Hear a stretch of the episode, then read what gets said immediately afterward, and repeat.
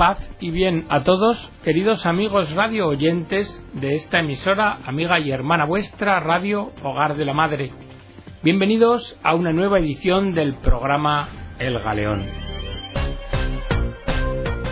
En el programa de hoy vamos a hablar de la eutanasia y lo vamos a hacer con un artículo de don Alberto Piñero Guilamani escrito para la revista Madre y Maestra de los Misioneros del Sagrado Corazón. El artículo se titula Doctor 007, licencia para matar, y tiene expresiones que son irónicas dado la gravedad del tema que tratamos. Por eso, estad atentos, os lo ruego, para no despistaros. Dice así, en los últimos años, los políticos, que nos aseguran que son garantes de nuestro bienestar, sustitutos terrenales del ángel de la guarda, ángeles custodios democráticamente votados, que no elegidos, porque los eligen las respectivas camarillas de los partidos políticos, están debatiendo y han debatido sobre el tema de la eutanasia. Ellos llaman eutanasia a la muerte artificialmente provocada, según dicen por cariño, a quienes, estando en una fase de sus vidas que se augura como terminal, piden que se les borre del mapa. Digamos que quienes piden la aceleración de la muerte del enfermo son sus familiares, quienes, en un gesto de suprema caridad, solicitan a los médicos que les ayuden a evitarles el sufrimiento. Pero claro, la pregunta es, sufrimiento sí, pero ¿de quién? ¿Del enfermo o de ellos mismos, de los familiares? Porque esto está por ver.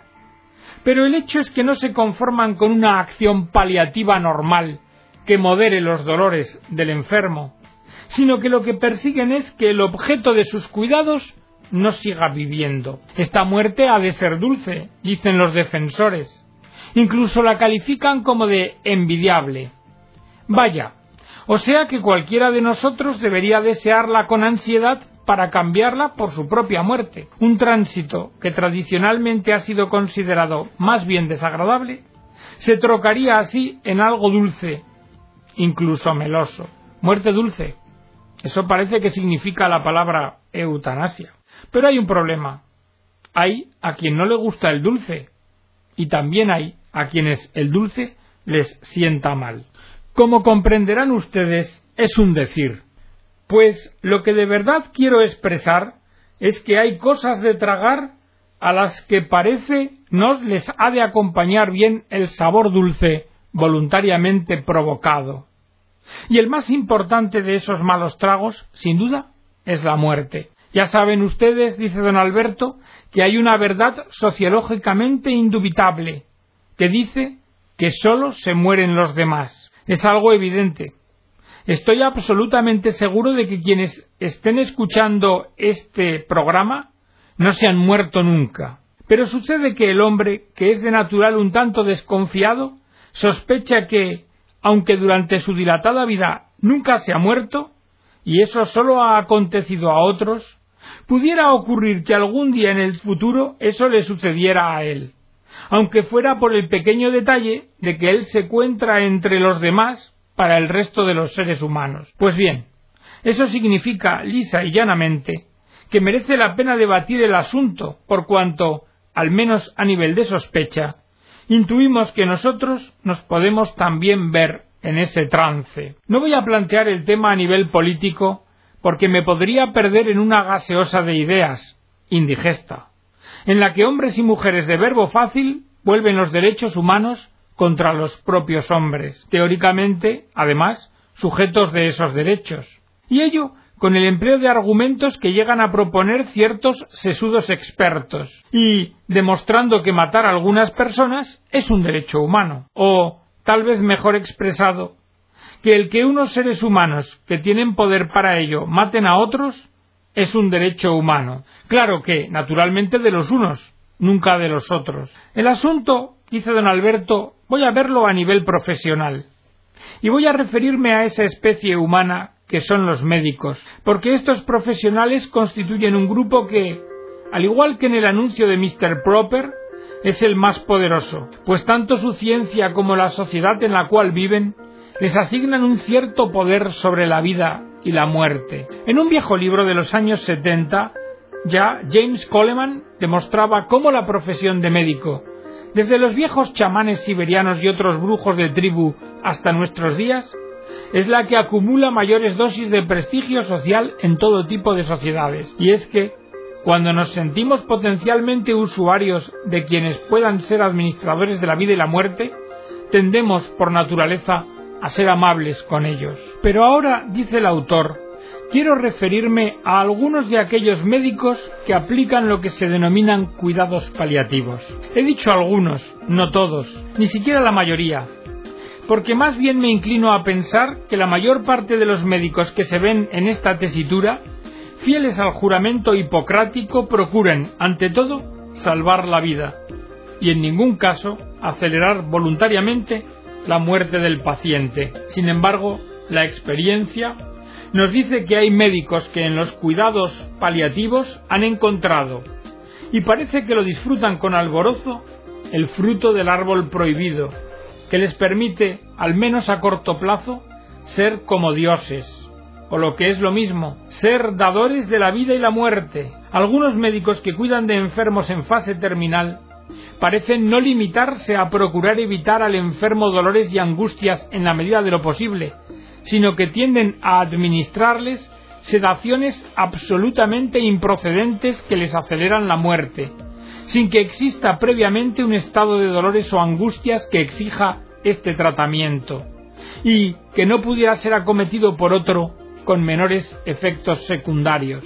Y este es el caso del famoso y triste supuesto del servicio de urgencias del Hospital de Leganés de Madrid, donde por lo que dicen los informes se aplicaron tratamientos sedatorios severos a pacientes que presuntamente no los necesitaban. Por ejemplo, recuerdo el caso de un diabético ingresado por una crisis, no sé si de exceso o de falta de glucosa en la sangre. Mucho me temo por informaciones que recibo que hay algunos médicos que, tanto en ámbitos hospitalarios como extrahospitalarios, están teniendo comportamientos de esta índole, si bien tal vez no tan evidentes. Lo pueden hacer sin especial riesgo, por cuanto ellos mismos son quienes firman el certificado de defunción, donde como causa de la muerte podrán escribir lo que les parezca oportuno, sin que nadie, salvo los casos excepcionales, exija la realización de una autopsia que, por lo general,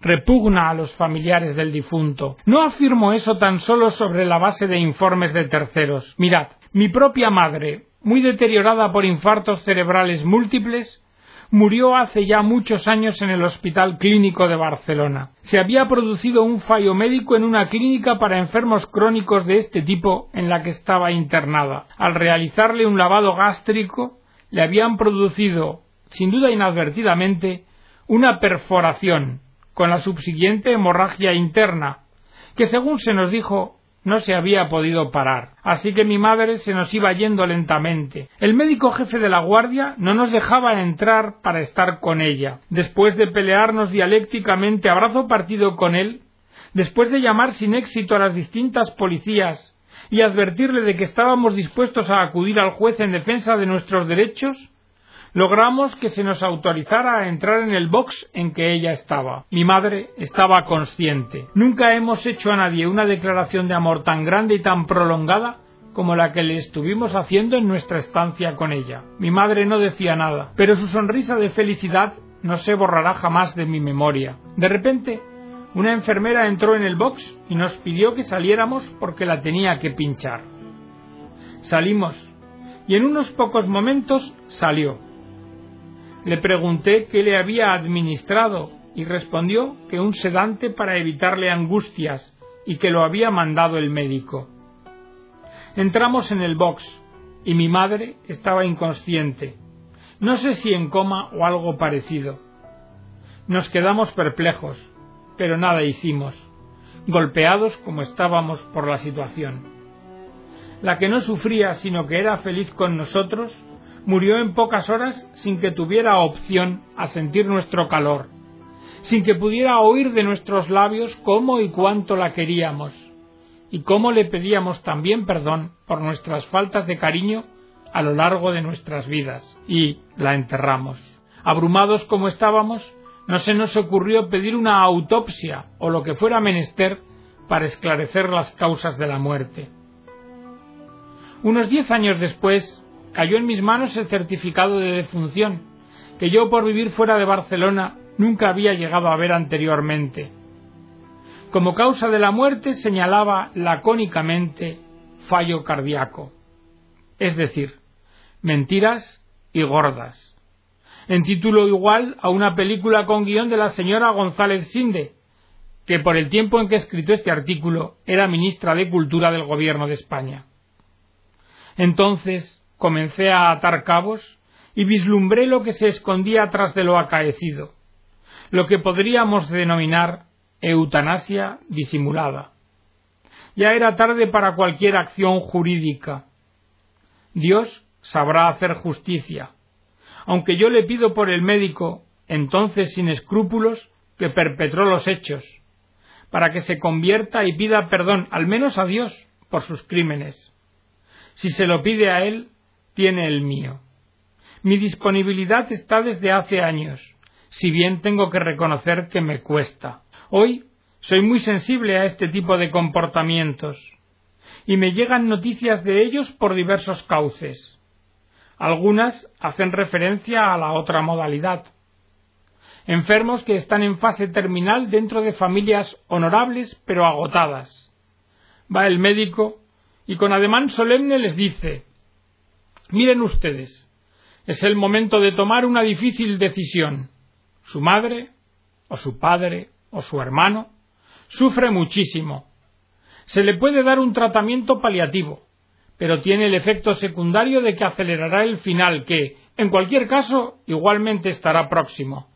¿Qué me dicen ustedes? Entonces, la familia rota piensa en caridad para con la persona enferma y acepta. A la postre, es algo permitido por el sentido común y, por tanto, por la Iglesia. Un doloroso caso moral de voluntariedad indirecta. Se busca un bien del que probablemente se derive un mal no deseado. Pero nadie en este momento se pregunta si de verdad el enfermo está sufriendo muchísimo o si es una imputación del médico carente de base. Y tampoco se pregunta nadie si aun estando el enfermo sufriendo, existe otro tratamiento menos agresivo que le pueda paliar sus dolores y angustias sin acelerarle la muerte. Sé, dice don Alberto, que por ejemplo se dan casos en que hay quien administra sedaciones potentísimas que aceleran la muerte a pacientes, siempre ancianos, que están en un coma que pudiera ser prolongado, en el cual, por la propia naturaleza del coma, no hay conciencia y, por tanto, no hay sufrimiento del enfermo, porque éste no siente nada. ¿Harían lo mismo, me pregunto, con un niño en esta situación? ¿No es verdad que ante un niño en coma su familia siempre procura prolongar su vida, aunque tal vez no con medios extraordinarios, con la esperanza de que salga del coma y vuelva a la vida consciente, con la esperanza de que se produzca el milagro, ya de la ciencia o ya por la Santa Virgen, o de que entre ambas en santa alianza puedan sanarlo, no digamos si la familia no es tan honorable y justa, sino que muy al contrario sea una familia que se deje llevar por el egoísmo, y que lo que desee sea librarse del problema. Porque en ese caso la difícil decisión será siempre adjetivada así, difícil. Pero es falso, porque la decisión más bien habrá sido fácil. En todos los casos, la función del médico de pocos escrúpulos es la de darle una coartada moral a la familia. Y así estos dirán, nosotros no lo deseábamos, pero el médico nos dijo que no había otro remedio. Hay que suponer que estos comportamientos afectan a un número muy reducido de profesionales de la medicina, pero digo yo que a verlos los hay. Se convierten en matarifes de bata blanca, puede ser que técnicamente muy bien preparados. Doctores 007, con licencia para matar. Incluso personas que han reflexionado mucho ante su propia conciencia, pero que no por eso quedan libres de que la conciencia sea errónea. Se les distingue por su contumacia moral, y muy especialmente por el empleo constante a nivel subjetivo del argumento de autoridad. Y cuando alguien les opone diálogo y razones, ellos se limitan a decir con dureza y altanería Usted no es médico, ¿qué sabrá del tema? Ellos se sienten como dioses, con poder para administrar la vida y la muerte, y nadie más lejos de Dios que los pretendidos dioses. Estoy seguro de que la mayor parte de los médicos que tienen que ocuparse de enfermos terminales no obran así. O para ser sincero, la verdad es que más bien yo quisiera estar seguro de eso. También estoy seguro de que, siendo esta un área en que no existen límites diáfanamente definidos entre lo que está bien y lo que no lo está, muchos profesionales, ante problemas concretos planteados, vivirán situaciones interiores en que no verán clara la salida. Y eso les llegará a crear verdaderos problemas morales con pérdida de paz y de sueño. La verdad es que no les arriendo la ganancia. No quisiera yo estar en su pellejo, porque estoy seguro de que en ocasiones los tratamientos paliativos muy severos pueden ser los indicados, porque el dolor o la angustia puedan ser realmente insoportables y continuos, y ahí la función del discernimiento del profesional de la medicina es indelegable, y precisa de un temple especial y de una conciencia perfectamente formada. Pero recuerde siempre este médico que un hombre nunca puede presumir, ni siquiera interiormente, de que su conciencia no precisa un repaso, porque puede estar obedeciendo a premisas que puedan ser simplemente falsas o tal vez no bien entendidas. Malo si un médico no examina su conciencia y si consecuentemente no reajusta su comportamiento ante estos hechos cada vez que se le plantean. Yo, amigos, por si acaso, le decía ayer muy seriamente a mi mujer si me pasa algo, no quiero tratamientos paliativos severos bajo ningún concepto. Y creo que tú tampoco, ¿no es cierto? Y mi esposa me respondió, aunque con otras palabras, hasta que la muerte nos separe, no un médico. Este artículo que os he leído, queridos amigos de la revista Madre y Maestra, denuncia un grave fatal problema que tal vez se está dando en nuestra patria. Pero ahora os traigo de un número de septiembre de 2013 del Observador de la Actualidad una historia. Habla de Anne Safiro, que despertó del coma 29 años después de caer en él. Anne Safiro se durmió a los 50 años y despertó a los 79. ¿Cuál es esta historia? Safiro fue una canadiense que cayó en coma el mismo día del asesinato del presidente John Fitzgerald Kennedy, el 22 de noviembre de 1963. Safiro despertó del coma el 14 de octubre de 1992, 29 años después. El shock que vivió Anne fue enfrentar un mundo muy distinto, desconocido, con unos ancianos que no reconocía, ella misma y su esposo Martin. Lo que sucedió con su despertar podría ser historia de una película, y de hecho, así se hizo.